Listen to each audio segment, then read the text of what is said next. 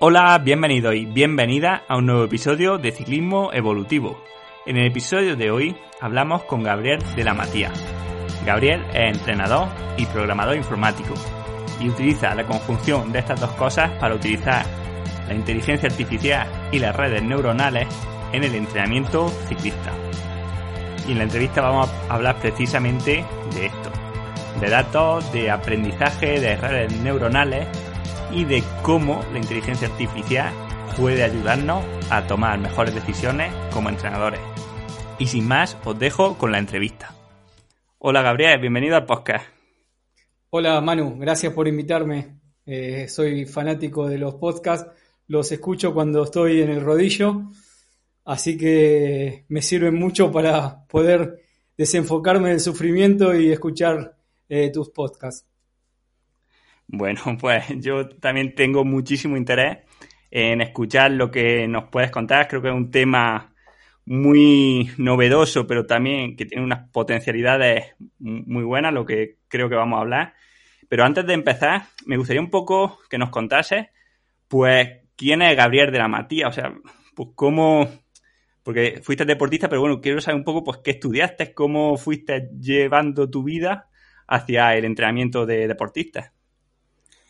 Bien, bueno, eh, yo estudié, en realidad empecé a estudiar eh, matemática y todos estos temas en el secundario. Yo, acá en Argentina se llama industrial, que es, eh, vendría a ser una rama del secundario donde se ve mucho física, matemática y química. En mi caso era electrónica.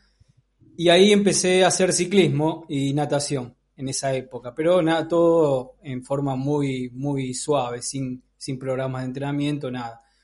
Después me eh, entré a la ingeniería, ingeniería electrónica. También hice a la par ingeniería en software, es decir, con las equivalencias de las matemáticas y todo, se me hizo muy sencillo hacer las dos materias, dado que yo estaba programando y en el tema de computadoras desde los 12 años. Así que toda la parte de ingeniería de software era bastante sencilla. Y después cuando en el 2000 no, 2000, sí, 2001, 2002, me interesó eh, tratar de volcar todo lo que sea los procesos de análisis de ingeniería, tanto de ingeniería de software como de ingeniería en procesos, para poder tratar de mejorar eh, eh, los entrenamientos. En esa época me acuerdo que estamos hablando 99, 98 al 2000, recién estaban como software, no me acuerdo si el WKO3 el Golden Cheetah estaban haciendo, pero no había ningún software eh, como para poder eh, planificar algo lo que es Training Peaks ahora. Bueno, he llevado hace 10 años atrás, en realidad 20 años atrás, perdón, era poder planificar y sin la necesidad de mandar planillas por mail y todo eso, es decir, tener una plataforma, estamos hablando en épocas que recién iniciaba Internet, ¿no? En, hmm. consumo general. Entonces, yo lo vi primero por ese lado, más que por el tema de mejorar los modelos fisiológicos y tratar de mejorar el análisis de datos, sino tratar de hacer la parte administrativa que vendría a ser nuestro back office, ¿no? De, hacer los planes eh, de una forma que no tenga que mandar, eh, en esa época se mandaban fax o tal vez en una llamada por teléfono, bueno. Y ahí nació mi primer software para planificación, que sería, que es lo que es Training Peaks ahora con un montón de, macros que ayudaban al, entrenador a, poderlo hacerlo más, más ágil. Pero bueno, estábamos, estaba en una época que, no pegó eso, es decir, nadie lo quería usar, estaban todos con el tema todavía con las planillas, los papeles, que si bien servían, uno no tenía trazabilidad rápida de, es decir, era obvio que si llevas uno o dos atletas lo podés llevar con papel fácilmente. El tema era cuando empezabas a juntar muchos atletas y querías seguir eh, la performance. Y bueno, en base a eso me empecé a meter un poco más, empecé a entrenar eh, triatlón, yo hice, había seguido haciendo ciclismo por varios años y empecé a entrenar triatlón eh, desde cero, es decir, yo no corría a pie nada, nadaba y corría y pedaleaba, pero nadaba muy poco y pedaleaba mucho y empecé a entrenar con Philip Esquiva. Eh, cuando ya estaba un poquito más maduro en el entrenamiento tuve otros entrenadores, pero empecé con Philip Esquiva, que es el que me dio ese vuelco de, de, ¿cómo puedo decirte?, ese puntapié para poder iniciar todo esto. Y con él aprendí un montón de cosas, aprendí cómo usar los modelos, empecé a aplicar eh, mejoras en los modelos para poder eh, predecir cosas que él lo hacía bien, pero eh, yo le, ponía más variables y bueno, falla y error. Y ahí empecé a entrenar, a probar con cinco amigos míos de entrenar gente. Empecé a, estudiar en realidad lo que hacemos los ingenieros, nos dan un problema y, lo que hacemos es, es, ver qué soluciones posibles para mejorarlos. Y bueno, empecé a estudiar de fisiología, empecé a ver papers, empecé a ver eh, cuáles eran los problemas, empecé a hacer lo que se llama scrapping, es decir, buscar en los resultados de las carreras cuáles eran los problemas concretos que tenían los triatletas. Por ejemplo, los crossover entre, entre salir a pedalear y correr, cómo se equivocaban en el pace y cómo la apagaban en los últimos 10 de un Ironman, eh, cómo atletas que nadaban muy bien no podían correr bien. Bueno, y todo eso lo fui eh, volcando como, como para buscar una solución. Y bueno, y eso fue lo que me motivó a mí de empezar a, probar modelos, a, tratar de buscar soluciones. Y como tenía gente que en esa época estaba dispuesto a probar cosas y era muy disciplinada, es decir, gente que no se sacaba el, gadget para nada, es decir, tenía los datos eh, de todas las actividades, de todo lo que hacían en tiempo y forma, y lo que tenía también es que esa calidad de datos era muy buena, porque desde el principio yo les, les enseñé a los chicos a calibrar los medidores de potencia, a poder hacer los Stomp test de los Power Tap que había en esa época. Es decir, nos preocupamos mucho por la calidad de datos. Y así, bueno, fue pasando el tiempo, hice un curso, quería tener una credencial de, de entrenador, entonces hice un curso hasta llegar al nivel 3 de entrenador, como para poder tener una credencial de entrenador y entrenar gente y empecé a entrenar gente. Empecé yo tenía, estaba en la parte de SEO de una fábrica que hacíamos envases para alimentos y llegué hasta ser presidente de esa fábrica, manejando 200 personas y haciendo todo lo que sea ingeniería de planta, todo, y a la vez hacía esto. Y bueno, hoy día ya a los 50 años, hace tres años que me dedico plenamente a esto, ya eh, dejé mi, puesto de, de SEO en la fábrica y creé esta startup que es en, Nacor ahí, que hace software para los distintos gadgets, es decir, hay partes de Garmin que tiene en Nacor y bueno, y me dedico a hacer software para los distintos gadgets, buscar soluciones para, para todo lo que sea ese, ese proceso de inteligencia artificial que está teniendo Garmin, que está teniendo también eh, Fitbit. Y a la par eh, lo tengo todo, el set de millones de datos que tengo de estos últimos 10 años de atleta. Entonces, con ese, con ese data mining, con ese big data, es donde pruebo yo todos los modelos. Y en resumen, eso es, mi, son 20 años de triatlón, eh, he corrido Kona, he desclasificado en Kona, gracias a Esquiva que, que me armó unas mejoras muy buenas y, y esa es mi vida del triatlón y, y los datos. Bueno, pues genial. La verdad que ha sido una vida hasta ahora por lo menos muy, muy interesante.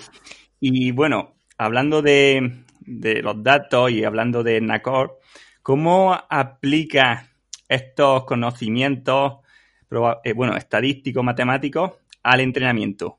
Por ejemplo, te hemos leído mucho hablar sobre las redes neuronales y me gustaría preguntártelo primero por esto, ¿qué son y cómo las podemos aplicar al ciclismo? Bueno, al ciclismo y al resto de deportes de resistencia.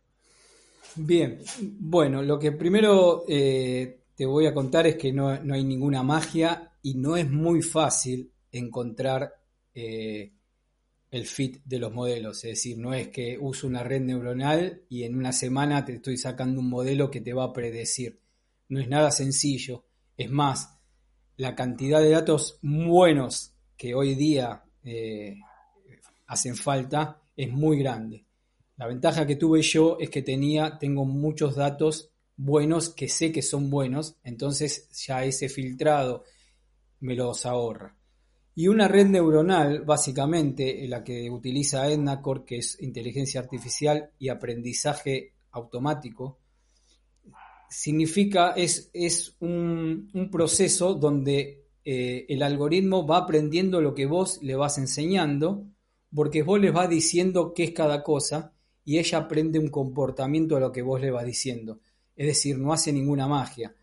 Supongamos que eh, vos tenés una, un proceso, vamos a llamarlo proceso a esta red neuronal, y vos les querés enseñar cómo es una bicicleta. Entonces le pones fotos de bicicletas y le vas a diciendo que eso es una bicicleta. Lo que hace esta red neuronal, aprende esos patrones que va leyendo de las fotos, entonces cuando vos le pongas una foto de una bicicleta, te va a decir es una bicicleta o qué probabilidad es de una bicicleta. Es decir, como vos le enseñaste a un niño, esto es un juguete, esto es un juguete, esto es otro juguete, el niño fue aprendiendo que era un juguete porque vos le dijiste que era un juguete, eso genera un motor de conocimiento probabilístico que cuando vos le pongas una foto de una, de una rana, te va a decir esto no es una bicicleta. Cuando le pongas de una moto, te puede llegar a decir hay un 50% de probabilidad que sea una bicicleta. ¿Me entendés la analogía? Es decir, detecta las ruedas, detecta el manubrio, pero no está seguro que es una bicicleta. Entonces, esa magia que, muchos quieren eh, dar como que la red neuronal es la solución de, todo, no es tan así. Es decir, necesitas tener una buena ingeniería de características. En este caso es muy sencillo, es una foto y vos sabés que es una, que es una moto. Pero en el caso de nuestro, donde en el ciclismo tenemos variables fisiológicas, eh, tanto subjetivas como objetivas, no es tan sencillo explicarle a la máquina, por ejemplo, Manu rodó una hora al 70%. No es tan sencillo como mostrarle una foto de una bicicleta. Entonces, la ingeniería de características, es decir, buscar ese, esa arquitectura para enseñarle a la red neuronal cómo predecir o cómo buscar patrones, que es lo que más utilizo yo, no es nada sencillo. ¿Se entendió más o menos lo que es la red neuronal? Sí, sí, perfectamente. Bueno, por lo menos el funcionamiento eh, o el resultado de, esta red neuronal. Claro.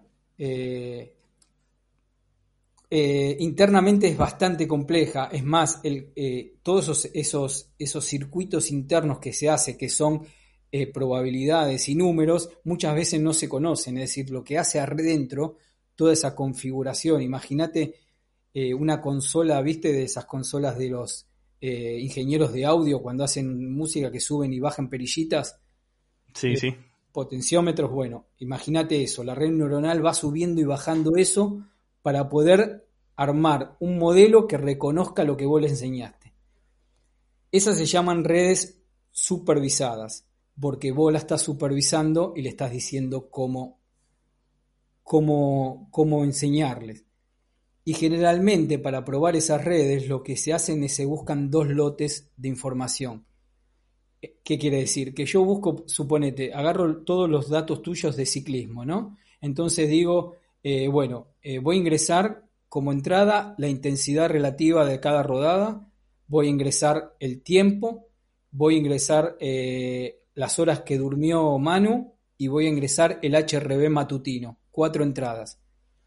Entonces, les voy a decir que bajo esas cuatro entradas, ese día que Manu rodó al 80%, que rodó dos horas, que durmió siete horas y que su HRB a la mañana le dio 70, Manu me dijo que se sintió muy bien.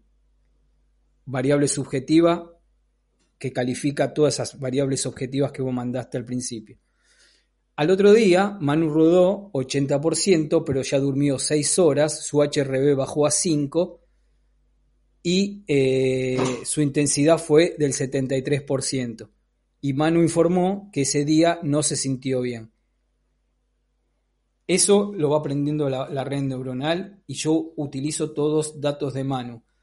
Para probar esa red neuronal, yo puedo utilizar datos míos, con la misma configuración y ver si la red en, si la red en realidad generaliza. ¿Qué quiere decir? Que si la red aprendió a, buscar esos patrones y no solo aprendió lo que yo le enseñé de mano, sino que esa, esa, esa enseñanza le sirve para cualquier tipo de atleta. ¿Me seguís hasta ahí? Sí, sí. Es decir, que yo tengo que, que lograr que la red neuronal aprenda un comportamiento general, no solo de mano, que trate de aprender un comportamiento de cómo es un ciclo de entrenamiento para una, eh, eh, una etapa de tres, de, una, carrera de ciclismo de tres etapas, o por ejemplo para un Ironman, es decir, para cosas concretas y que pueda evaluar a todo tipo de atleta. Eso es lo más difícil que tenemos eh, que lograr, que muchas veces en muchos atletas se logra y en otros atletas que no. Y esto es lo que desmitifica esa magia que, que muchas veces es marketing de la red neuronal, que vos ves que usando una red neuronal se detectó el cáncer en el ojo de tal persona. Es decir, hay una validación muy grande que se debe hacer y con mucho cuidado tratar los datos. Claro, al final es un poco el principio de individualización, no es como si decimos que la media de cualquier población que cojamos casi al azar va a ser de 1,75 de altura, pero luego entre individuos pues va a haber grandes diferencias, ¿no? Y, y quizá en esto de las redes neuronales me gusta, me gusta muchísimo el concepto porque supera con creces problemas que tenían, por ejemplo, los modelos lineales de, impulso-respuesta, y es que, por ejemplo, pues tienen en cuenta la, la complejidad de, de, una situación determinada, ¿no? O sea, cuando está, cuando ponía el ejemplo ese perfecto, ¿no? De Manuel hace una hora a 70%. Claro, ahí tienes que añadirle mil inputs más, ¿no? Manuel hace una hora a 70%, Manuel está triste porque se, se peleó con su amigo, Manuel tiene los depósitos de glucógeno al 100%, Manuel trabajó en altura, ¿no? Todas esas cosas, quizás creo que, que, es lo más complejo, ¿no? De, de hacer que esta red funcione bien, ¿cierto? Cierto, lo que, lo que trata la ingeniería de características es tratar de buscar, eh, es lo que yo insisto muchas veces con, gente que recién entra a los datos.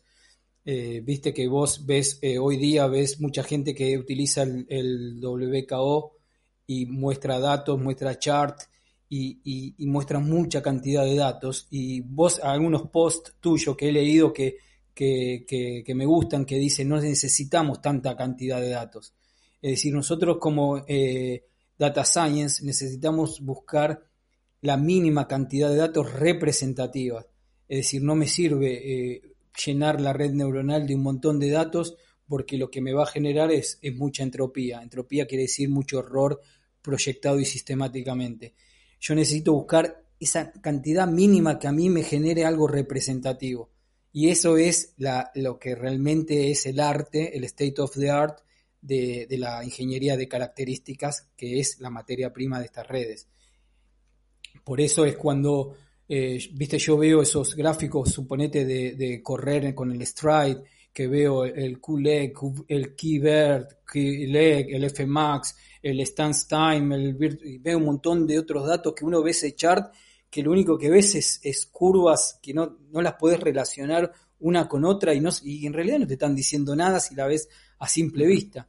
Entonces nosotros necesitamos ir al mínimo, al mínima cantidad de datos que podamos representar información. Y lo bueno de esto, que aparte de predecir, porque lo, más difícil de predecir el futuro es conocer el futuro, es poder buscar patrones. ¿Qué quiere decir esto? Imagínate que vos tenés, estamos hablando con, con volúmenes de atletas, ¿no? Es decir, si yo tengo un equipo de ciclismo de seis o siete eh, integrantes, mucho esta, esta búsqueda de patrones no sirve. Pero imagínate, llévate vos al cabo, nosotros en el equipo tenemos 150 personas, 152, entre triatletas, en mountain bike, eh, ciclismo, y nosotros necesitamos buscar patrones, por ejemplo, de aquellos que responden más al volumen que a la intensidad. Porque vos sabrás muy bien que el atleta amateur no tiene esa cantidad de horas que todos deseamos que tenga para aplicarle ese, ese hermoso programa que tiene un elite o un profesional, que le decís hoy cuatro horas en Z2, porque lo que buscamos es una estamina y buscamos ese estrés después de las tres horas y buscamos ese consumo eh, de grasa después de las tres horas. Vos le decís hoy, yo le llego a decir a, un médico que entreno hoy, el martes roda cuatro horas y se me ríe en la cara. Entonces nosotros necesitamos tener esa discriminación y poder eh, buscar ese, ese volumen e intensidad justa para poder proporcionarle a ese atleta amateur que quiere buscar resultados lo mejor posible. Sabemos que va a, a buscar resultados de, bajo sus características, nunca va a poder superar a aquel atleta que puede hacer todas las cosas bien y se dedica a esto. Pero bueno, dentro del horario, buscarle, dentro del horario disponible, sus condiciones de vida, de vida y toda su eh, genética eh, fisiológica que tiene, buscarle ese, ese, ese mix entre volumen e intensidad. Y eso es lo que las redes neuronales saben hacer muy bien y nosotros necesitamos mucho tiempo para hacerlo. Es decir, eso fácilmente yo lo puedo eh, realizar por medio de, como vos dijiste, agarrar el, modelo de impulso-respuesta de, de Barnister o agarrar el PMC de Kugan y ir configurándolo de una forma que me dé buenos resultados y esos resultados que sean alimentación reciclada de esta red neuronal. Entonces, lo que yo voy a tener poder es ir individualizando. Puedo llegar a decir, Manu, Gabriel, eh, Pepe, Juan son alta respuesta al volumen. Entonces, eh, es en vano que a esta gente eh, con esa restricción horaria que tenga, la pongo a hacer muchas horas en Z2, ejemplo. Pero, ¿qué, pasa? Eh, Adriana, eh, Pedro y Joaquín son, no reaccionan bien al volumen, reaccionan bien al, perdón, no reaccionan bien a la intensidad, necesito darle más volumen. Cuando yo le doy intensidad, su curva de performance cae muy rápido. Entonces armo todo lo que se llaman clusters, de atletas alta respuesta, baja respuesta, y yo los tengo individualizados bajo esa forma. Y la idea es que aquellos atletas de baja respuesta los puede ir pasando a respuesta media. Y ese es el state of the art. Es decir, tratar de ese atleta Pepe, un atleta, eh, como le dicen ustedes, un globero, tratar de meterlo a un atleta un poquito más, eh, eh, más de más calidad. Y eso es el estado de arte, porque suponete, si vos agarras un atleta de elite, no lo vas a estar llenando de hits y de un montón de cosas porque ya el motor lo tiene. El atleta de elite necesita eh, entrenabilidad, es decir, necesita otro tipo de entrenamientos, necesita otro tipo de volúmenes. Entonces, esa, esa parametrización, esos, esos patrones, te lo da el conocimiento de estos datos me, seguiste o me, fui muy por la rama? Sí, sí, me salen algunas preguntas interesantes de esto. Lo primero, creo que además lo que decía al principio de, tu intervención, porque recuerdo esa conversación que tuvimos eh, en Facebook, ¿no? Donde decía, es que los datos son, o muchísimos datos es, malo. Y claro, no es que sean malos, es que, digamos, tenían mucho ruido. O tú me, me hiciste ver, ¿no? Que el problema no eran los datos, sino que no, que no los estábamos utilizando bien, que digamos que estábamos utilizando sistemas de impulso-respuesta, sistemas lineales, ¿no? El típico de TSS, de Bannister, en un, en un mundo el biológico que es complejo, que depende de multitud de factores y de partes que se interrelacionan y, y no podemos utilizar, digamos, matemáticas para determinar la velocidad a la que va a caer una manzana al suelo, ¿no? Como hacía Newton, para saber las respuestas que va a tener un organismo al estímulo de, entrenamiento. Y quizás de ahí venía el problema de que hasta ahora la forma en que se ha utilizado parte de, la matemática en el ciclismo había sido una forma negativa o que yo sentía ¿no? y siento todavía que, hacía en muchos casos más mal que bien. Y, con esto ahora de, las redes neuronales, también me, además con lo que comentaba antes, me surge una pregunta y es ¿cómo determina que alguien es sensible más o menos sensible a la alta intensidad, porque imagino que siempre hay un cierto límite de estímulo que, que, provoca la adaptación o que no la provoca, pero claro, también tenemos un punto de, saturación, ¿no? Un punto donde más entrenamiento no es mejor, de hecho nos llevaría sobre entrenamiento, y este punto es muy difícil de estimarlo porque depende muchísimo del momento de la temporada, del historial previo, de la genética del deportista, de los depósitos de ferritina que tenga, en fin, de, mil factores, ¿no? Entonces, ¿cómo, no sé, quiero saber cómo aprende el sistema o cómo interpretas tú para saber, pues mira, este deportista le puedo meter ahora más caña para, porque sé que va a poder asimilarla o no le puedo entrenar más porque creo que va, a, digamos, a pasar la colina, si lo viésemos en forma gráfica, y que va a entrar en, pérdida de rendimiento. Bien, es una pregunta excelente. Y, parte de la respuesta, sin irme, sin irme, sin desviarme, es sobre cuando empezaste a nombrar eh, eh, condiciones que se le empiezan a, producir al atleta, es decir, baja de glucógeno, ferritina y esas cosas. Y, yo quiero que en un momento de eso lo, dejes aislado. Y, las causas las dejes aisladas, esas son causas.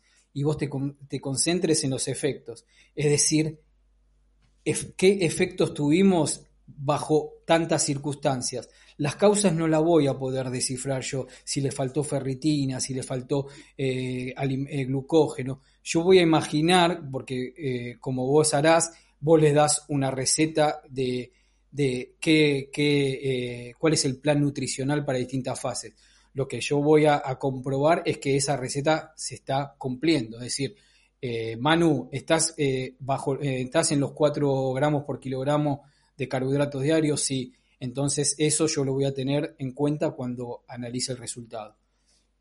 Yendo al otro lado, es decir, como vos dijiste, estos modelos de Barnister, impulso-respuesta, son, eh, son modelos lineales. ¿Qué quiere decir lineales? Que Barnister lo que te está diciendo es que la ganancia que voy a tener cuando tenga 100, por ejemplo, CTL, va a ser la misma proporcional que cuando tenga 140 CTL y nosotros sabemos que eso es mentira, porque cuando vos estás muy cerca del límite, la adaptación empieza a ser muy finita. Entonces, como es un, es un modelo lineal que sus ganancias son proporcionales en el tiempo y se repiten, ese, ese, ese bosque me va, me va a estar engañando. Si bien Esquiva en el modelo de impulso-respuesta eh, lo que hace es incorporar lo que se llama una ecuación de Hill, H-I-L-L, es que lo que hace es que en un momento ese modelo saturable, eh, no saturable, que es el modelo de Barnister, es decir, vos, el modelo Barnister nunca satura, nunca tiene convergencia, sino siempre carga que vos le das, carga que la va sumando, carga que la va sumando, carga que la va sumando, pero no te dice en realidad si vos estás entrenando o en realidad te estás sobreentrenando. Entonces, Esquiva lo que incorpora en su modelo de IR es lo que se llama la Hill Equation, que lo que hace es discriminar ese sistema no saturable, lo transforma en saturable. Y después, aparte, eh, algo que tal vez en el ciclismo no haga falta, porque el ciclismo es algo no es tan complejo como el triatlón. Vos en el ciclismo tenés un solo casillero donde tenés que poner los distintos tipos de libros. Es decir, tenés que poner el librito de VO2, el librito de lactato y el librito de Z2 o estamina y endurance. Pero vos en, en, un, en un triatleta tenés que poner un librito de VO2 para la natación, otro librito de VO2 para el running, otro librito, ¿entendés? Se multiplica la complejidad. Y acá es cuando estos modelos eh, lineales es donde si no usas estas constantes de ganancia, que casi nadie las usa, ¿eh?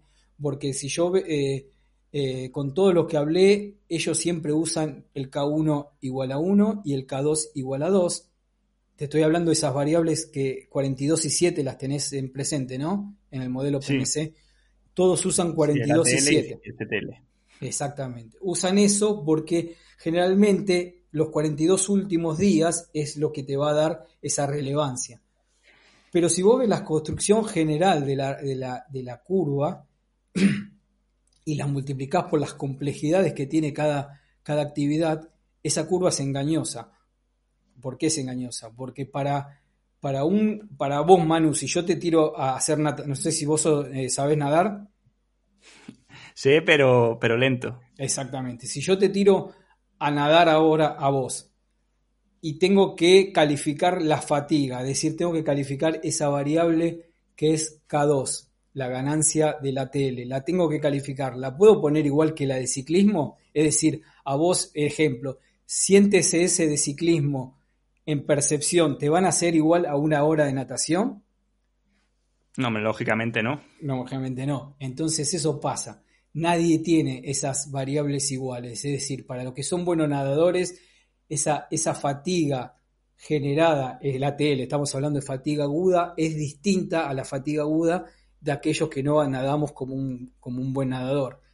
Igual que el runner, el corredor, el, running en el, en el triatlón es muy dañino. Entonces esa fatiga es muy más grande que, la, el ciclismo.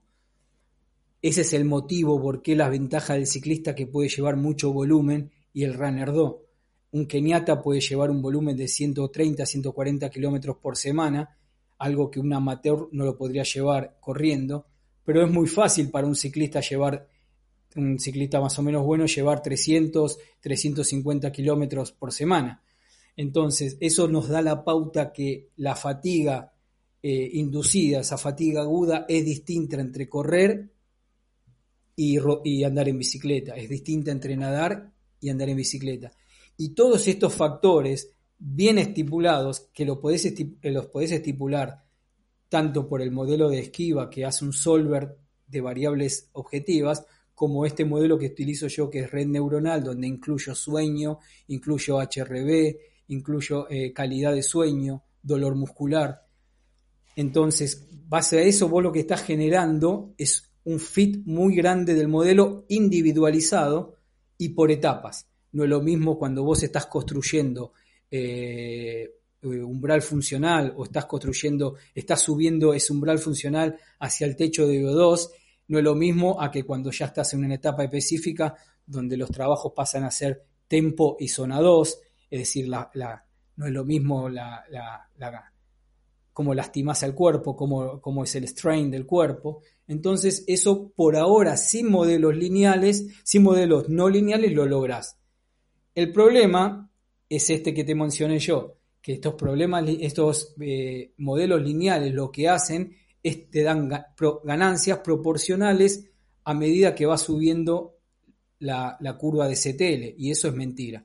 Entonces, vos al usar, por ejemplo, una, una red neuronal con una activación que se denomina RELU, vos podés trazar esa curva de cuando el CTL ya va a tener que empezar a bajar porque ya tuvo eficiencia, suponete, eh, potencia dividido pulso, que te da un valor entre 2 para abajo, 1.9, ese valor empieza a bajar.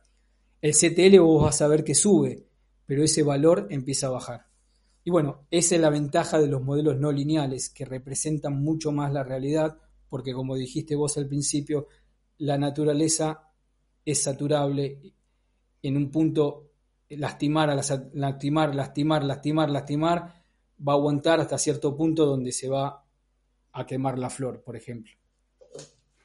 Así es, así es. Lo veo, la verdad, un campo con, mucho potencial.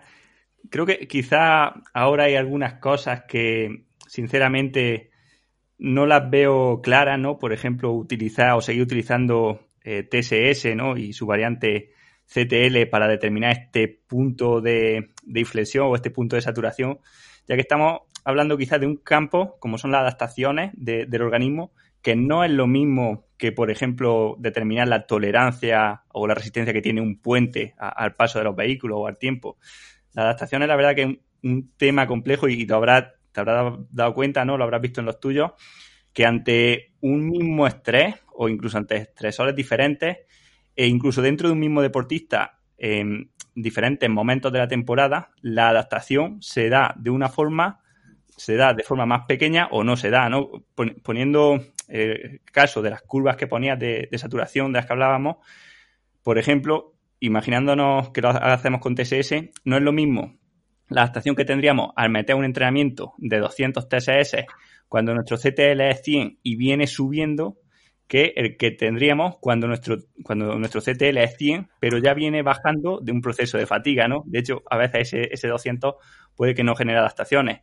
Y también lo veo complicado, y a ver esto si podemos tenerlo en cuenta, y es que, por ejemplo, hay algunas adaptaciones que no las podemos medir como rendimiento, pero que a largo plazo nos van a hacer mejorar el rendimiento. Por ejemplo, el trabajo de fuerza, ya sea en gimnasio o ya sea en la bici.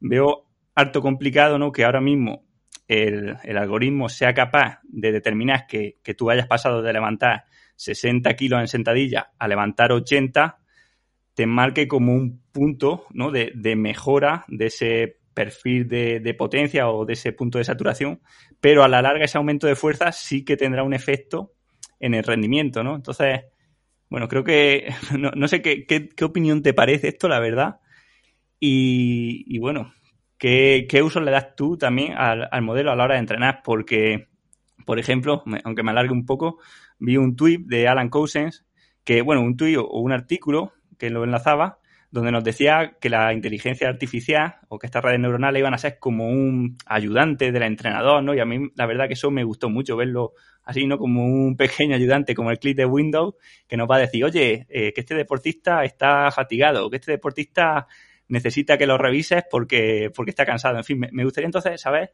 cómo lo utilizas tú y, cómo es tu método de trabajo en, este aspecto con tus deportistas. Bien, entendí. Eh, la primera eh, pregunta es, eh, cuando vos empezás a mencionar sobre gimnasio y esas cosas, no me preocuparía por eso, eso lo, trataría, como decís al final, es un ayudante, todos esos aspectos de cómo mejorarlo y cómo mejoró, vamos a, dejar que el entrenador siga con ese trabajo. No metamos a la red neuronal con todos esos datos porque eh, no sabemos qué, qué capacidad tiene para poder ayudarnos lo que podemos, lo que hacemos sobre el TCS. En realidad nosotros necesitamos una forma de medir y necesitamos una forma de medir que se denomina métrica, porque necesitamos juntar dentro de una variable muchas variables y que esa, esa, esa métrica sea lo, más representativo posible. Al decir que sea lo más representativo posible, estamos asumiendo que no es una métrica exacta, porque ya sabemos que el TCS tiene mucha cosmética y, no representa eh, ni no representa bien el estrés durante el tiempo de una rodada porque eh, por muchos otros factores eh, como vos mencionás y también por ese error de cálculo que tiene entonces lo que necesitamos hacer es definir una métrica como para tener una cuantificación el TCS sirve sirve porque yo ya sé las limitaciones que tiene el TCS. Es decir, cuando yo analice esto, voy a saber qué limitaciones tiene. ¿El TCS sirve para gente que no lo entiende? No sirve. Entonces, primero uno tiene que entender bien cómo funcionan los modelos, cómo se calcula el TCS y tiene que tener una experiencia de haberlo utilizado y saber si, cómo representa la realidad y qué error tiene en los distintos atletas. Una vez que asumimos esto, eh, lo, que, lo que sí eh, necesitamos es esta, una métrica, sea el TCS, sea esa que me pasaste vos, no me acuerdo cómo se llamaba, bueno, no recuerdo. El eje. Es, exactamente, es decir, son todas métricas que nosotros, si decidimos trabajar con ella, es decir, vamos a planificar en base a esa y vamos a aceptar qué error sistemático tiene esa. Pero para, este, para eso nosotros necesitamos conocer el modelo. Y cuando nosotros conocemos el modelo y tenemos estas variables que yo te mencioné, K2, T1 y T2, ese error lo vamos a ir regulando con estas perillitas en las distintas fases de entrenamiento para poder hacer que ese TCS que nosotros prescribimos y sabemos cómo lo recibimos, es decir, vos le mandaste a subir un puerto de montaña eh, que tardó hacerle un test, suponete quiero que subas este puerto de montaña que tarda una hora y después bajes, vos sabés que la subida va a ser 100 TCS, por ejemplo, y la bajada va a ser 0. Cuando vos veas ese TCS te va a dar que es el TCS 50 y sabés que no es verdad. Entonces vos vas a asumir ese error y vas a corregir ese error dentro de la planificación. Entonces, lo que nosotros hacemos es, cuando trabajamos con métricas, asumimos que es una estimación, entonces estamos asumiendo un error y vamos a buscar qué métrica queremos utilizar como ecosistema. Cuando llenamos de métricas, el problema es eso, cuando llenamos de muchas métricas, llenamos el sistema de muchos errores y sumatoria de errores. Y sistemáticamente la sumatoria de errores en modelos generan modelos entrópicos. Contestado eso, cómo, utilizo yo las redes neuronales para que me ayuden a mí. Como dice Alan, eh, que estamos trabajando hace mucho, eh, mucha conversación entre él y yo eh, de cómo trabajar esto, la red neuronal lo que tiene de bueno es la cantidad, el poder procesar muchos datos a mucha velocidad y poder darnos información sesgada de sentimientos. Esto es muy importante lo que te estoy diciendo. Una información, vos me vas a decir, pero nosotros no somos máquinas. Bueno, pero hay veces que nosotros necesitamos información sesgada de sentimientos. Y te digo esto ¿por qué? Porque un atleta muchas veces te va a querer decir a vos que él se siente bien mientras los datos están diciendo lo contrario. Y tu experiencia saben que esos datos eh, están bien. Es decir, este atleta no está mostrando una caída en su performance, pero el atleta me está diciendo que se está sintiendo bien y que no le duele nada. Entonces ese sesgo de sospecha, la red neuronal no lo va a tener.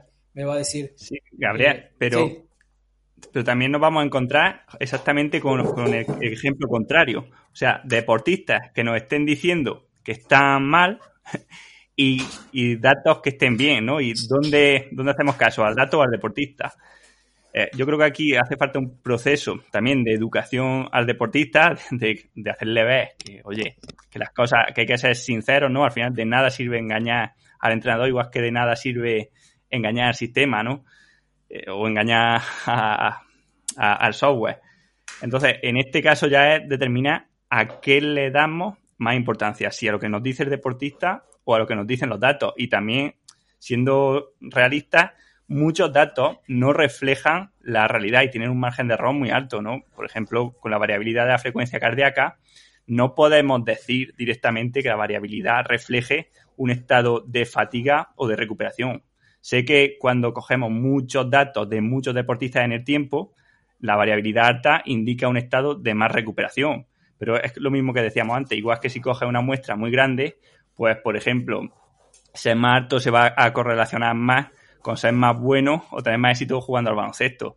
La cuestión aquí está en que en el día a día, ¿no? En los casos puntuales, sepamos o tengamos una capacidad de tomar decisiones a, corto plazo, ¿no? A que el deportista te diga, imagínate, si el deportista me dice que está bien y la variabilidad de la frecuencia cardíaca me dice el deportista está fatigado, pues quizás me tengo que plantear si esta variabilidad ha salido a lo mejor más alta, o perdona, más baja porque a lo mejor el deportista está un poco más estresado, o se ha puesto el despertador, o, no ha dormido bien, ¿no?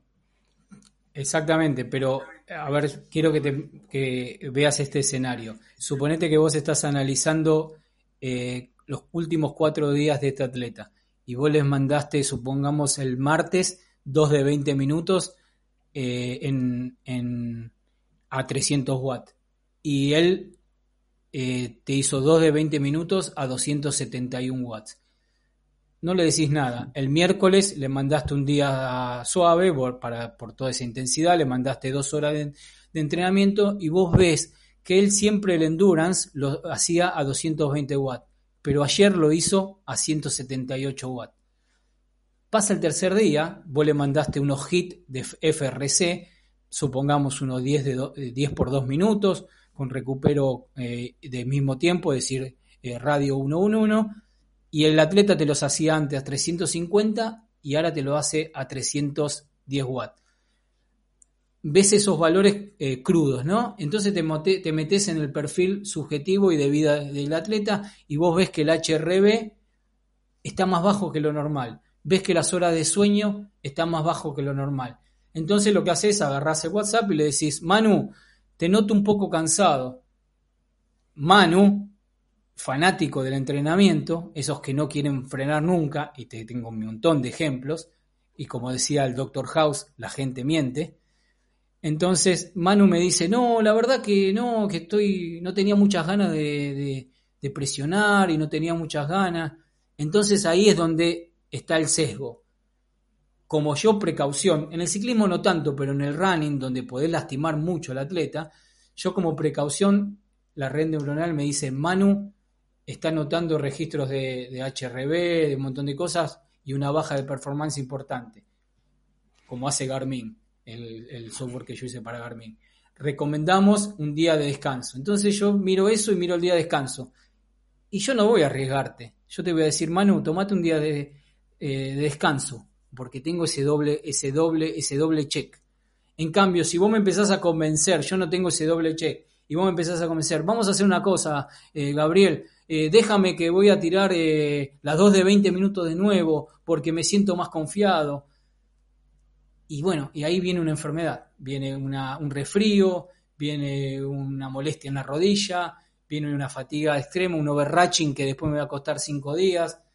Y eso es lo que yo evalué durante 10 años, antes de hacer, de, poder eh, confiar en, esta, en, estos, estas redes neuronales. Es decir, evalué qué verdad tenía y lo hice en forma numérica. Supongamos, yo en el 2005, de, de 20 atletas, de 18 atletas que ponía en un, en, perdón, en el 2010, de, de 18 a 20 atletas que ponía en un Ironman, tenía una tasa de, gente que llegaba resfriada del 6 por, de, 6 atletas, 5 atletas. ¿Por qué? Porque tenía ese sesgo, porque eh, el atleta me decía que quería estrenar, no podía aceptar que en la mitad del, proceso esté cansado, ¿cómo voy a hacer? Entonces todo ese, ese, ese, esa, esa, ese relato del atleta, que muchas veces es verdad, que se siente bien y, y muy pocas es mentira, pero existe esa posibilidad. Sí, hombre, está claro que si el deportista no está acostumbrado a, escucharse o, quiere, no tiene esa ambición por entrenar y entrenar y no ha sido bien educado en que menos es más, sí que puede darse, darse el caso, ¿no? Tal y como, tal y como lo apunta, aunque también en el ejemplo, ¿no? Te, te diría que simplemente con la heurística de que si ponemos una serie, que los días de serie son como días sagrados, y está a 350 y no la ha hecho es porque yo entiendo que no has podido. O sea, si un día de serie no me digas que no querías apretarte el día de serie. ¿no? Exactamente. El día de serie era para apretar. O sea, puede que estés cansado, ¿no? Si, no hay ningún problema. O sea, yo le, puedo decir a alguien, mira, tú escuchas tu cuerpo, el cuerpo no va todos los días bien. Si te pongo una serie y las piernas no van, déjalas, pero claro, no me digas entonces que iba, que iba sobrado. O sea, si no has hecho el entreno es porque ibas cansado. Exactamente, es eso. Lo que pasa es que nosotros tenemos que eh, tratar de lidiar con gente que te va a decir la verdad y gente que te va a decir que quiere seguir entrenando. Y generalmente cuando esa gente que te quiere decir que quiere seguir entrenando, lo que va a pasar es que si vos no escuchás, eh, no ves las variables que acompañan ese decaimiento o ese overratching, se termina, eh, por lo menos en mi experiencia, en lo que mis 10 años de data science sobre, sobre triatletas me dice, no, no tanto ciclistas, ¿no? Estamos hablando de triatletas donde es mucho más complejo, me dice que le tengo que hacer caso a lo que la red neuronal me dice porque siempre se da que, lo que pasa. Es decir, tiene un fit muy grande porque la calidad, la cantidad de datos que tiene esta red neuronal, cómo conoce el atleta, es tan buena como yo lo conozco a él. Hmm.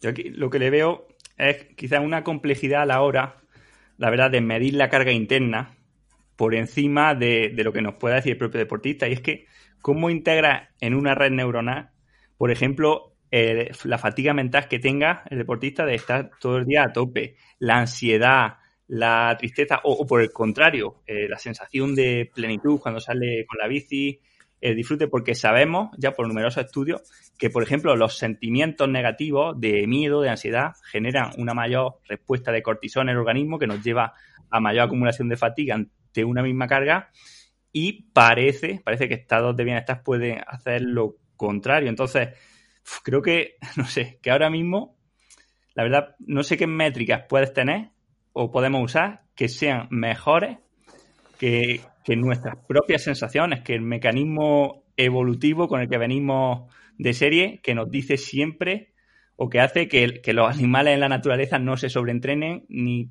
coman sin hambre, ni, en fin, ni, caigan en, fallos como podríamos caer nosotros si, por ejemplo, siguiésemos una dieta con unas calorías predeterminadas estrictamente, que hay días que, fallará por exceso y otros por defecto. Es que eso nunca lo va, a poder saber la red neuronal. Pero vos necesitas, eh, vos necesitas algo que te muestre, eh, en el caso que vos entrenes con la persona, suponete vos salís con tu grupeta y todos tus atletas los ves todos los días, les ves la cara, los ves cómo están rodando, los ves cómo están sudando, ven cómo está, es, eh, cómo terminan los ojos después, por ejemplo, de dos pasadas de 20 minutos o dos subidas a un puerto, es una cosa cuando vos tenés atletas a distancias, la única forma que vos tenés de poder cruzar informaciones por medio de datos y métricas y por medio del feedback. Por un lado tenés el feedback donde vos le podés creer el 100% y por el otro lado tenés los datos. Ese cruce de datos y feedback, cuando a vos te dan algo que te convence, tomás la decisión. Con respecto a, a lo que vos me mencionás sobre todas las características emocionales y características, la red neuronal no le importa eso, lo que le importa es su vida media que vos le pongas, depende del tipo de reportista que es. Si es un deportista de alta respuesta, su vida media va a ser 5 o 6 días. Si es un deportista de baja respuesta, su vida media es de 2 o 3 días.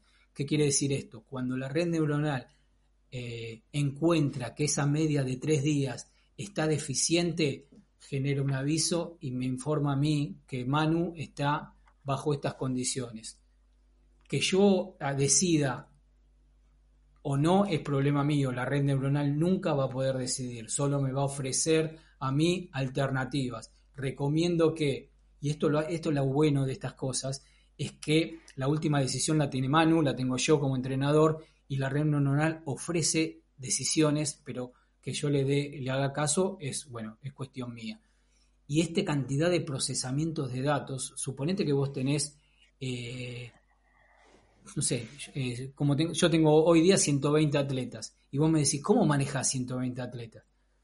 Bueno, porque yo generalmente me dedico totalmente a hablar con el atleta. Todo lo que sea el back office, todo lo que sea cálculo de datos, lo hacen robots. Es decir, a mí me, y ahí te contesto la otra pregunta que había quedado, ¿cómo trabajas tú? A mí todo lo que sea procesamiento, no es que yo lo tenga que ir a buscar al WKO e ir a ver punto por punto cómo está el atleta. A mí generalmente me, eh, tengo toda una infraestructura que dice que a mí estos sistemas autónomos me dan información ya digerida.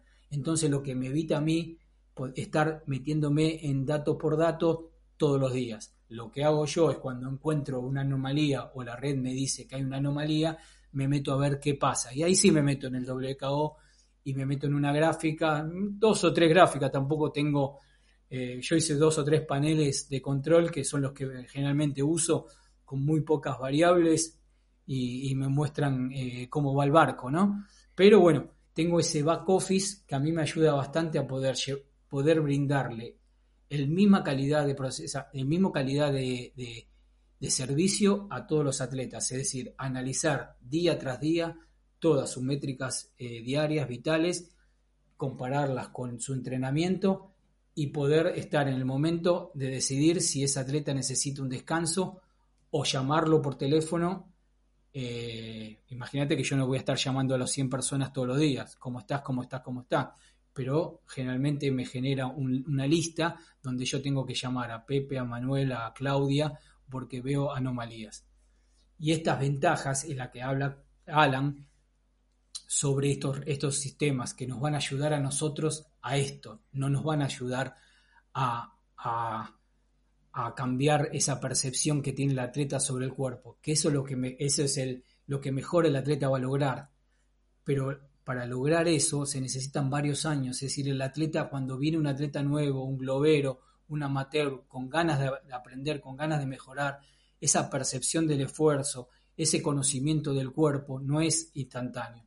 Lleva datos, lleva, lleva perdón, años, lleva mucha, mucho de voz, de enseñarle eh, cómo, cómo, eh, cómo, es la percepción, cómo correr, cómo eh, dejar la bici y salir a correr, qué pace hay que llevar, todos esos conocimientos hacen que el atleta madure y esa percepción y ese conocimiento de cuerpo lo tengan. Una vez que hayas conseguido eso, el atleta se va manejando solo, mucho más sencillo. ¿Me seguiste hasta ahí? Sí, sí.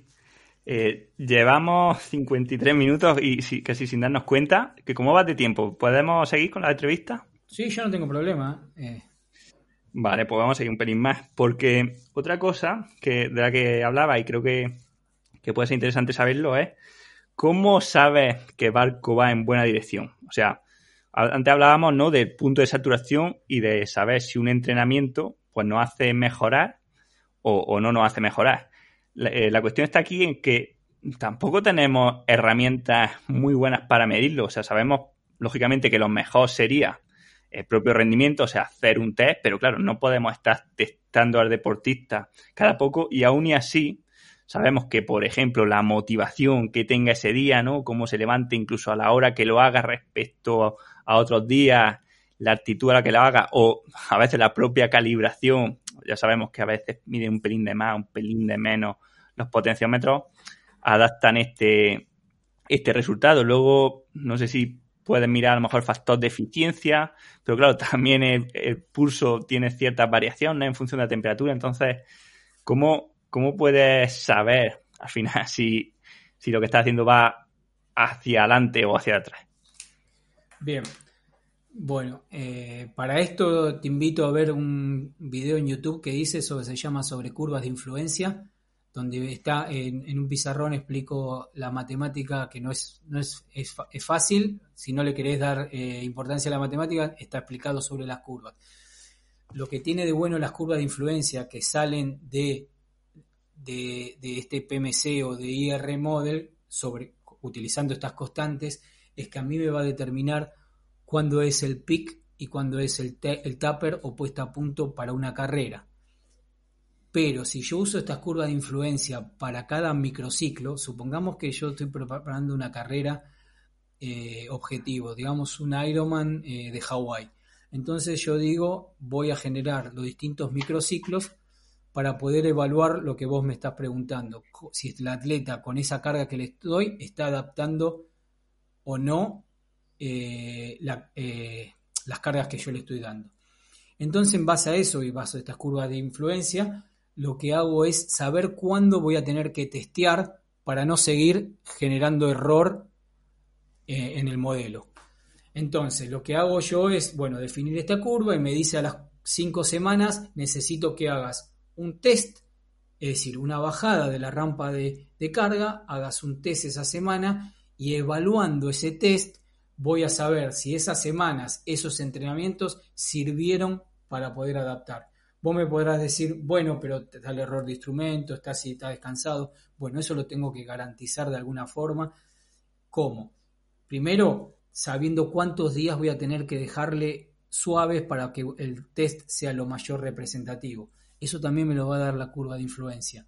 Me va a decir cuántos días necesito para recuperar más o menos ese último pico de carga.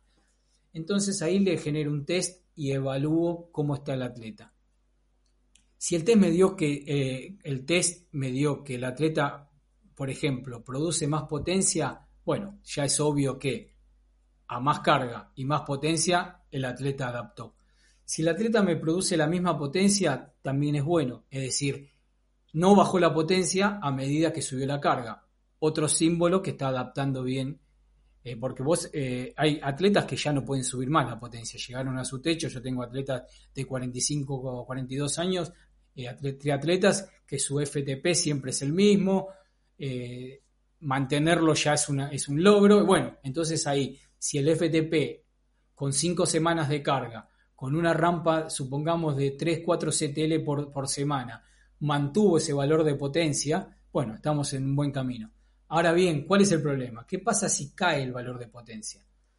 Bueno, si cae el valor de potencia, yo tengo dos o tres días más para generar otro test representativo. Es decir, hago el test más importante, pues supongamos un día martes, no me gustó cómo salió. Si salió muy bajo, quiere decir que ya las rampas de incremento de todas esas, esas semanas que yo hice son muy elevadas. Tengo el otro microciclo para cambiar T1 y T2 del modelo para llevarlos a que la fatiga de este atleta es mucho más elevada que la que yo calculé. Entonces me va a dar qué rampa de incremento tengo. En base a eso ya eh, no voy a tomar, no voy a hacer microciclo muy largo, voy a hacer un microciclo más corto y ver cómo se comporta. Si ya me está bajando aún más la potencia, digo, este atleta no puede cargar más y lo voy a mantener en una meseta para que yo no baje más este CTL. ¿Por qué? Porque el atleta no está durmiendo bien, porque tiene mucho trabajo, por un montón de factores que lo voy a tener representados por, los datos que me está cargando. Ese es el caso, el peor caso que tenga. El atleta no me está adaptando y lo tengo que llevar a una meseta o a una reestructuración global del, macrociclo. Lo que me está diciendo que no va a tener una, una buena carrera. Es decir, la elección de la carrera no fue buena porque muchas veces uno elige una carrera, más en el Ironman, donde tiene que anotarse muchos meses antes, elige una carrera y no sabe cuáles son las circunstancias que le van a tocar. Más trabajo, eh, encontré un trabajo nuevo y tiene que cambiarse, eh, el niño no anda bien en el colegio y, está de acá para allá para llevarlo a aprender a otros, a otros salones eh, matemática y otras cosas, y bueno, no sabe, la vida es así. Entonces, ese, ese es el más complicado. En el caso que yo tenga potencia la misma, pero la carga subió, está adaptando. En el caso que tenga más potencia y la carga subió, estoy en el mejor escenario. Hmm. ¿Fue claro? Quiero que te olvides de todas las, las mini variables que, es decir, nosotros estamos que, tenemos que enfocarnos en un, en un proceso eh, eh, de arte, es decir, tenemos que tratar de buscar con la poca cantidad de variables lo mejor que podamos hacer. Estamos hablando de procesos, como te dije, procesos saturables fisiológicos y de y multifactoriales. Si nos vamos a meter en un montón de pelillos no vamos a poder planificar nada y sin planificar nunca vamos a llegar bueno. Entonces, como te dije anteriormente, quiero que te metas en la cabeza que nosotros estamos estimando un error. Es decir, nosotros estamos asumiendo errores, estamos estimando.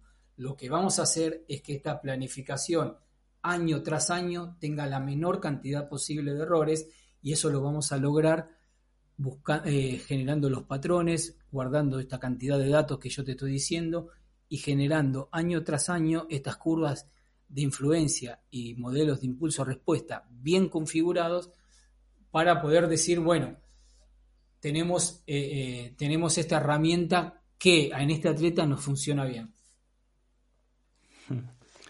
Sí, sí, la cuestión, como yo lo veo, es que estos pequeños mini detalles, o sea, el dolor en una uña del pie termina con, con el guerrero más fuerte. O sea, es que por pequeño que nos parezca algo, un mini detalle, a la larga acaba siendo súper importante. O sea, si quitamos la abeja del ecosistema, que son una cosa muy pequeña, cae todo el sistema con él, ¿no? Y, lo mismo aquí, creo que si empezamos a descartar pequeñas variables, pequeñas o grandes, ¿no? Porque al final creo que, por ejemplo, la, fatiga mental o, la ansiedad pueden ser variables grandes, pero si las quitamos al final, eh, el sistema va a tener más y más errores. Pero bueno, son, son causas. Son causas. Nosotros estamos, vos cuando haces un plan, eh, cuando tanto en ingeniería, es decir, cuando vos haces un plan, haces el proceso óptimo y decís, este proceso tiene un 95% de probabilidad de éxito. Ese, es, está, pensá que nosotros estamos haciendo eh, modelos estocásticos, es decir, tenemos mucho azar como decís vos, se le rompió la uña, le picó una abeja en el ojo y se quedó tres días sin entrenar. Son modelos estocásticos, tenemos mucho azar dentro de cada día. Lo que pasa es que nosotros esto lo planeamos de antemano y después, a medida que vaya eh, día tras día, se va a ir cambiando. La ventaja de estos sistemas que no son determinísticos, es decir, yo no le doy, toma, vos querés correr un Ironman, toma, este, eh, esto es enero, esto es febrero y esto es marzo. Llamame cada fin de mes y decime cómo vos estás. ¿Entendés? Eso es determinístico. Yo no sé, es decir, yo determino que el atleta va a comportarse de tal forma y lo mando a hacer esa ruta de entrenamiento porque estoy convencido que no le va a ocasionar nada. Y otra cosa es relevar el tema en forma estocástica. Yo sé que le voy a tener que planificar semana por semana, es más, tal vez semanas voy a tener que cambiar un miércoles porque le picó una abeja, porque eh, tuvo un día de trabajo muy grande. Pero bueno, eh, estamos hablando del plan anual o el plan eh, semestral de los objetivos del atleta. Lo planteamos de esta forma y como es estocástico voy a tener muchas intervenciones dentro del plan. Y cada intervención dentro del plan me va a remodelar el plan, para bien o para mal.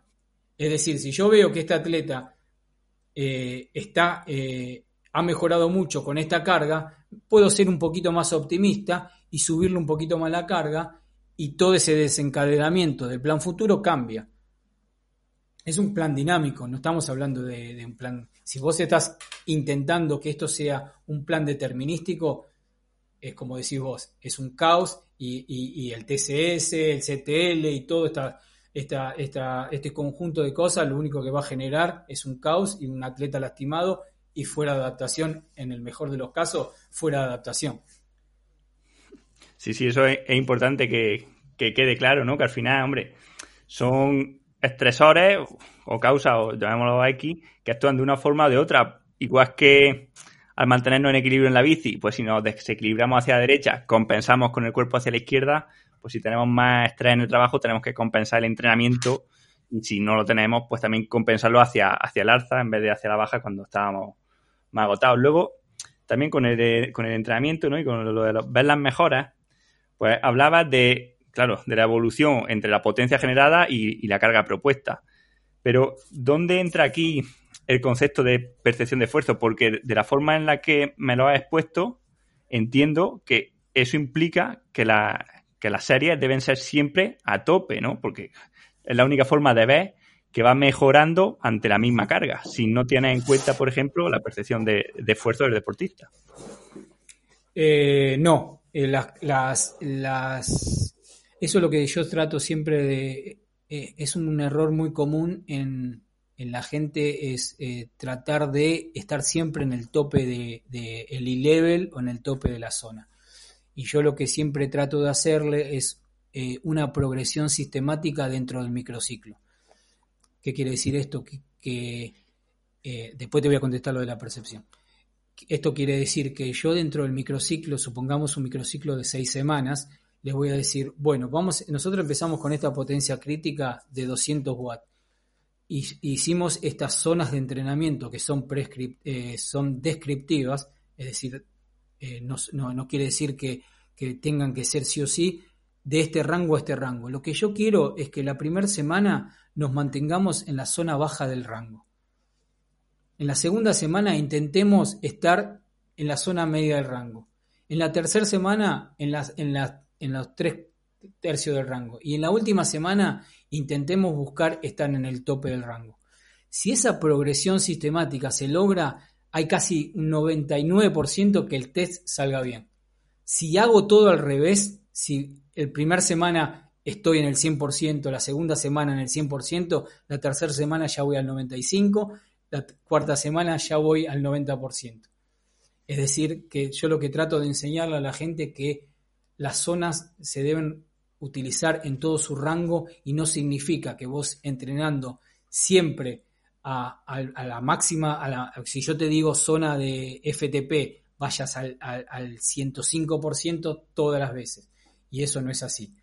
También eh, yo le aclaro al atleta y le empiezo a enseñar de esa percepción, es decir, eh, busquen progresión en las series, busquen sentirse bien hasta que puedan presionar, eh, busquen hacer la última siempre mejor que la primera, busquen esa progresión, mientras que estén en la zona eh, de entrenamiento, ya es un trabajo de intensidad. Es decir, si ustedes arrancan de, la, de los 200 watts y terminan en lo último de la zona, es, mejor que empezar en, la, parte última de la zona y terminar entre la 200. Y ahí es donde yo le empiezo a enseñar a sentir, a conocer la potencia. Eh, bueno, es, la, es mi experiencia sobre eso. Habrá otros métodos, pero yo ahí le enseño, le empiezo a sentir esa, esa percepción de potencia y RP. Hmm. Pero mira, aquí como, como lo veo es que, imagina, ¿no? Yo empezamos con el primer entreno de los que pone al 90%, ¿vale? De la zona, de lo que digamos. Y mi percepción de esfuerzo es un 8, ¿vale? Aunque no la, aunque no la tengas en cuenta, ¿vale? Pero, pero bueno, imagina que el deportista tiene una percepción de esfuerzo de un 8 sobre 10. Luego le pide el 95 y ese deportista pues se pone a un 9 de percepción de esfuerzo. Y luego le pide el 100% y ese deportista la, hace también, te la cumple, o sea, te las cumple las tres sesiones, pero está dándolo todo. Eso no implica que el deportista haya mejorado, simplemente que se ha esforzado más duro en las sesiones siguientes que en la primera. Pero ahí no, de ahí no puedes decir de ninguna forma, por lo menos, por lo menos no de esta forma, que, el deportista está mejorando, ¿no? tienes que tener algo que nos diga, oye, el deportista va a más vatios con menos esfuerzo o con el mismo esfuerzo va a más vatios mm, o, bueno, la ha hecho toda a tope, pero este entrenamiento pues me hizo 3x10 y en la, y en la siguiente me ha hecho 3x12, vale, pero, pero es que en el primero ya lo hizo a tope. Pero por eso tengo los test y por eso tengo la eficiencia. Es decir, si la, percepción del esfuerzo eh, es, un, es, es costo-beneficio, eh, si el costo me subió, es decir, las pulsaciones me subieron para producir la misma cantidad que antes me hacían a menos pulsaciones, el esfuerzo que yo requiero, es decir, el, eh, el gasto que yo tengo es mucho mayor. Entonces ahí yo lo que comparo es la eficiencia y la potencia. Más, menos eficiencia para misma potencia es que el atleta, su percepción del esfuerzo fue menor. Y después tengo el test, es decir, yo no me, guío por cómo fue solamente la potencia durante el microciclo, me guío sobre cómo salió el test. Y en el caso que el test ya se ha salido bueno, ya estoy, eh, estoy notando que mejoró la potencia crítica en tanto porcentaje.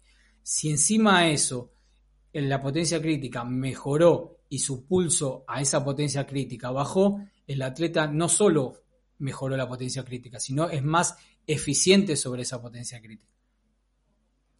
Sí, pero aquí también entra en juego lo que lo sabes perfectamente, que al final la eficiencia tiene mucho margen de error. Ya no solo, mira, ya no voy a decir lo básico, ¿no? Que sería por la temperatura o que sabemos que cuando estamos más descansados, pues la eficiencia es más baja porque el pulso es más alto. Es que si comparamos diferentes entrenos entre sí, simplemente por la dinámica de la frecuencia cardíaca, por ejemplo, porque tarda en subir, tendremos que en intervalos más cortos la eficiencia va a ser mayor que en intervalos más largos, aunque no estemos más en forma, simplemente porque los primeros minutos del intervalo el pulso aún está subiendo. Entonces, eh, en lo de los test, por supuesto, ¿no? Ahí sí que sí que lo veo la, mejora clara, pero en fin, creo, que, que se podría beneficiar mucho el sistema de redes neuronales si ahí, de alguna forma de otra, fuésemos capaces de meterle la percepción de esfuerzo, la fatiga, eh, el estado de estrés del deportista, el estado de ánimo. Sí, eso, está contemplado. ¿eh?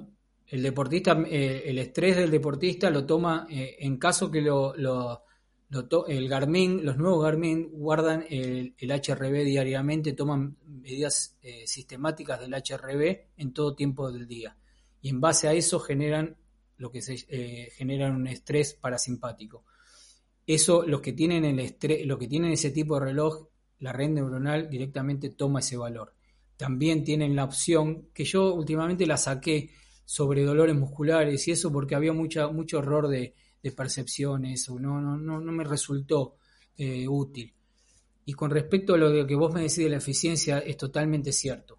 Eh, bueno, yo lo puse en un, en un, hilo de Facebook el otro día que no podemos comparar eh, entrenamientos, un entrenamiento con otro entrenamiento, porque hay un montón de otros factores, como decís vos, la temperatura y, y cuándo lo hayan hecho.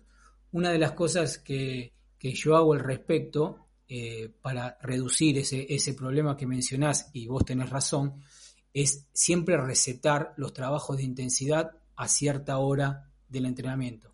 ¿Qué quiere decir esto? Supongamos que tengo dos horas de, dos horas de, ciclismo, lo que hago es decir, ustedes van a hacer las dos de 20, va a ser siempre lo último que hagan de cada sesión. Es decir, van a hacer una hora 20 eh, de, zona 2, endurance, y ahí van a ser las dos de 20. Con eso me garantizo que siempre la, la intensidad está en el último periodo, donde la frecuencia cardíaca se acomodó un poco mejor que si la hago al principio. ¿Me seguiste en eso? Sí. Sí, sí.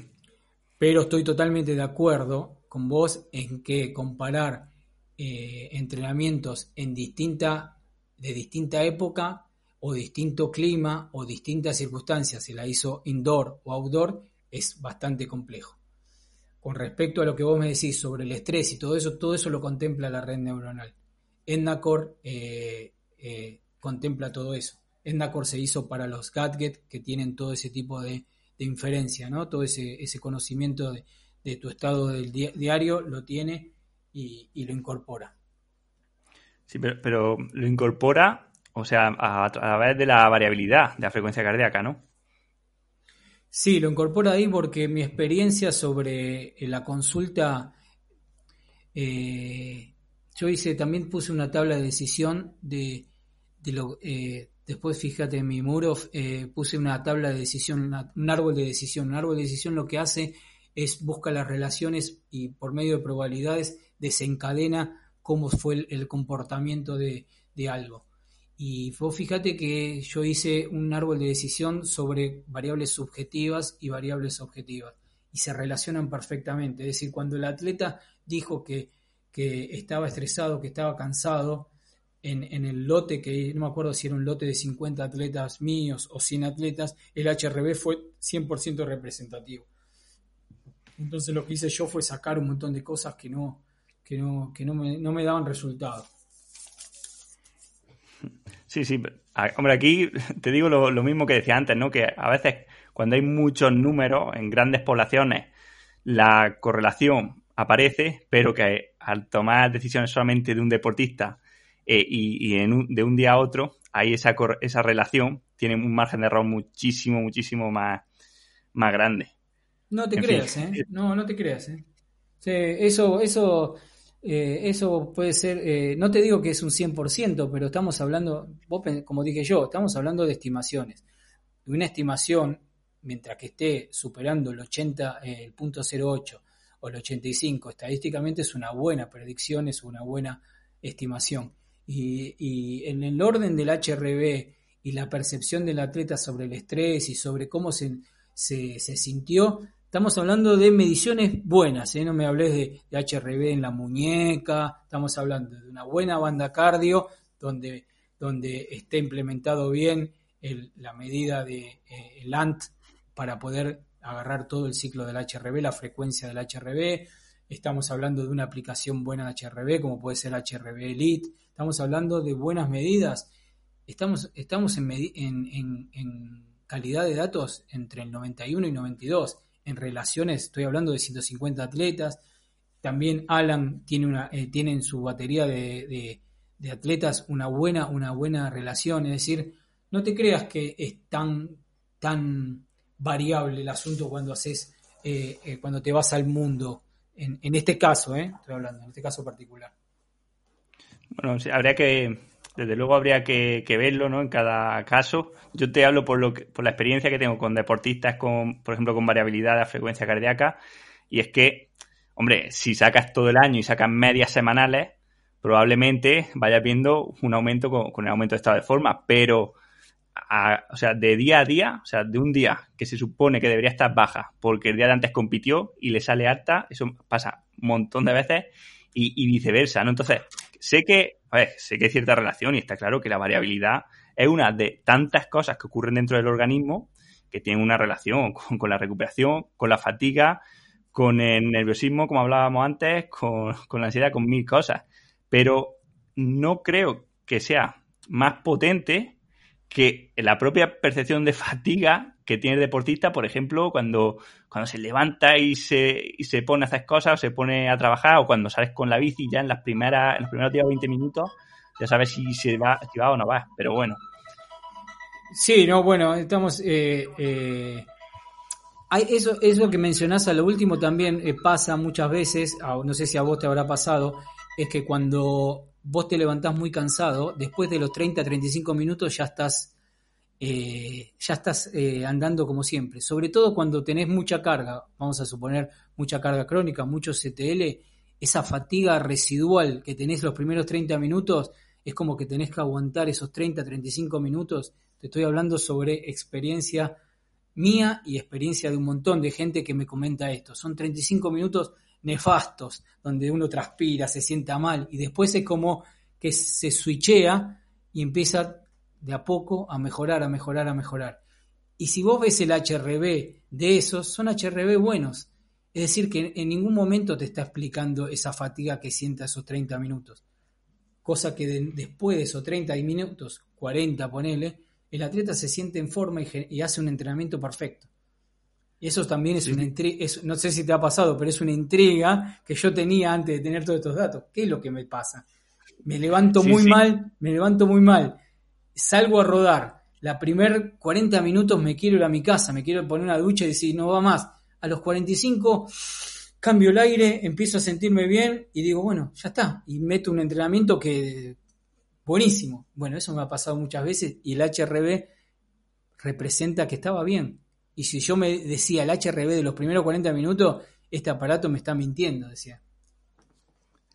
Claro, sí, sí, a mí me ha pasado, yo creo que en estadios iniciales del sobreentrenamiento, pues bueno, aún cuando pasamos este mal rato, luego tenemos un buen rendimiento porque aún no estamos sobreentrenados, pero ya eso nos está indicando, eh, es como una, una alarma, ¿no? Que nos está diciendo, oye, que sí, que a lo mejor hoy te vas a recuperar, pero que te queda una semana.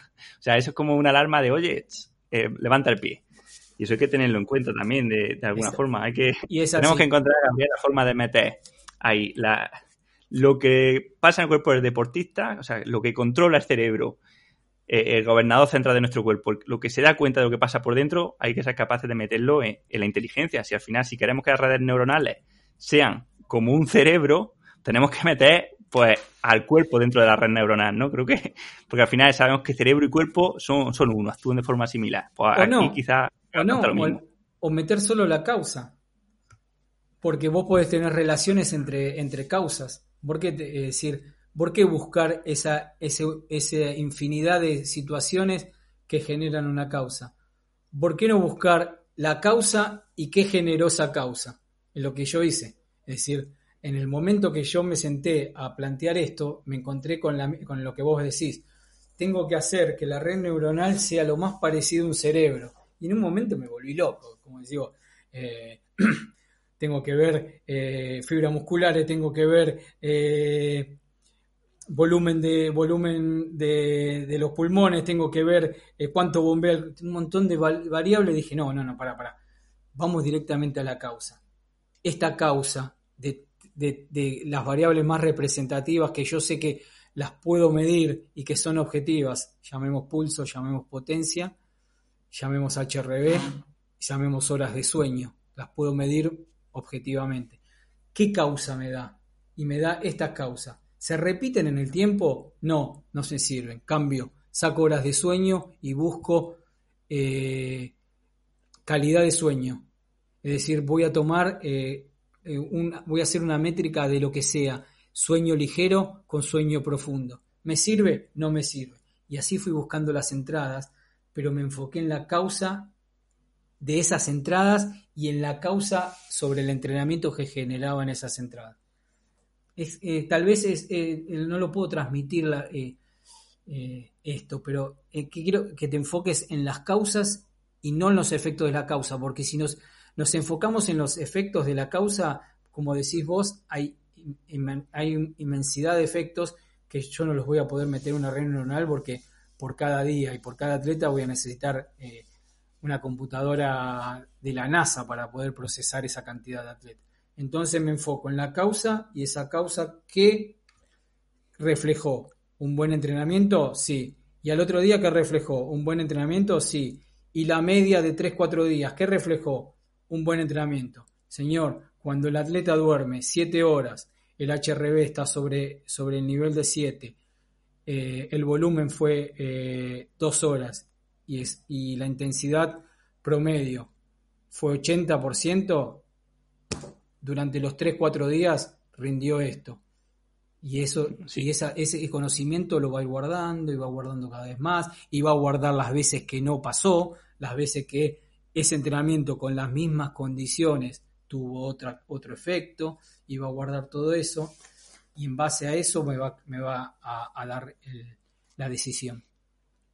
Sí, pero Gabriel, eh, no sé si lo entendió bien, pero, o sea, con causa, eh, ¿te refieres a, a, la respuesta? O sea, por ejemplo, eh, en este caso que poníamos antes, la causa puede ser la ansiedad, ¿no? Y la respuesta pues la, elevación de cortisol, por ejemplo, ¿no? O, la, bajada de la HRV. O sea, hablabas de, en este caso, de, tener en cuenta las causas, o sea, de tener en cuenta la ansiedad, eh, las peleas o el entrenamiento, o de tener en cuenta las respuestas fisiológicas. De tener en cuenta la respuesta, es decir, las causas, vos tenés varios, varios, eh, tenés eh, causa y efecto sobre la red neuronal y tenés las causas y efectos sobre, la, sobre el entrenamiento que vos hiciste. Las causas las causas que vos tuviste sobre la red neuronal se deben a las entradas que vos elegiste. Las causas de esa red, el efecto de esa red neuronal son los que tuviste por causas de las entradas que le pusiste a la red neuronal y el efecto que produjo en los 4, 5, 6 o 7 días móviles del entrenamiento. Hmm. Perfecto. yo, te, lo hablo, te lo hablo así, pero eh, eh, esto está bueno verlo en, en, valores y qué valores de predicción estás teniendo. Eh, lo, que, lo, que, lo que hay que, como yo te mencioné en el principio, lo que hay que tratar es buscar la mejor ingeniería de características que a mí me den soluciones viables. Hmm. Sí, sí. hay, aún muchos, todavía muchos porqués, ¿no? Por, por determinar. Pero bueno, creo que la verdad llevamos una hora, casi una hora y media y, como lo alarguemos más no, no, lo va a escuchar nadie. Así que, así que poco más, Gabriel. No sé, no sé si hay algo que hayamos, que haya faltado en la entrevista o que creas que sea interesante. Por ejemplo, mm, bueno, una, una pregunta así ya para terminar, que así, si, si fuese brevemente, ¿Qué crees que es lo más importante, donde más correlación encuentra entre, entre rendimiento y entrenamiento para los deportistas? Lo que más encuentro es... Eh, la relación que más encuentro son horas de entrenamiento eh, con rendimiento. Y intensidad. Perfecto. Es decir, intensidad y horas de entrenamiento es lo que más eh, lo que más eh, relación tiene con una buena adaptación. Y el descanso, obvio. Atletas que duermen cuatro horas es imposible que puedan entrenar bien. Pero es básicamente eso, es decir, volumen, intensidad y descanso. Eh, ahí se mueve, ahí se mueve el mundo del entrenamiento, ¿no? El resto es todo, todos eh, perillas finas para que nosotros los entrenadores que estamos a distancia podamos darle lo mejor con el tiempo que tiene. Pero la realidad es esa. Eh, tiempo, pues. Sí, me encanta, ¿eh? Sí, sí, fíjate la vuelta que hemos dado a todo para al final decir, oye, que lo, lo básico, entrenar, descansar y repetir. Exactamente. Lo que pasa que nosotros no lo vemos al, atleta, nosotros tenemos que tratar que no se lastime, que llegue a sus objetivos sin lastimarse. Entonces, tenemos que tener eh, una, tenemos que tener datos de lo que está haciendo. Eh, vos fíjate que para terminar esto y no seguir dando números, vos fíjate que eh, lo que vos recetás y lo que vos obtenés muchas veces no es lo que vos esperás. Es decir, vos recetás tal intensidad y obtenés otra intensidad. ¿Qué quiere decir? Que el entrenamiento que vos das no es realmente la realidad que vos obtenés muchas veces. Y bueno, y eso lo tenés que vos conocer. Y esa forma de conocerla es llevarla a un número que te quede en el tiempo. Perfecto. Pues nada, Gabriel, ha sido un placer tenerte en el podcast y para, terminar me gustaría pedirte dos cosas. Una, ¿dónde pueden contactar contigo quien esté interesado? Y segunda, que me diga una canción que te guste y terminamos el episodio con ella. Bueno, yo generalmente pongo todo, eh, yo uso mucho Facebook eh, para compartir eh, cosas que voy aprendiendo y, y que traer crítica para poder mejorarlas. Mi Facebook es eh, Gato Snow, gato de gato del animal, Snow de nieve, Gato Snow todo junto. Y la canción que más me gusta, uff, un montón.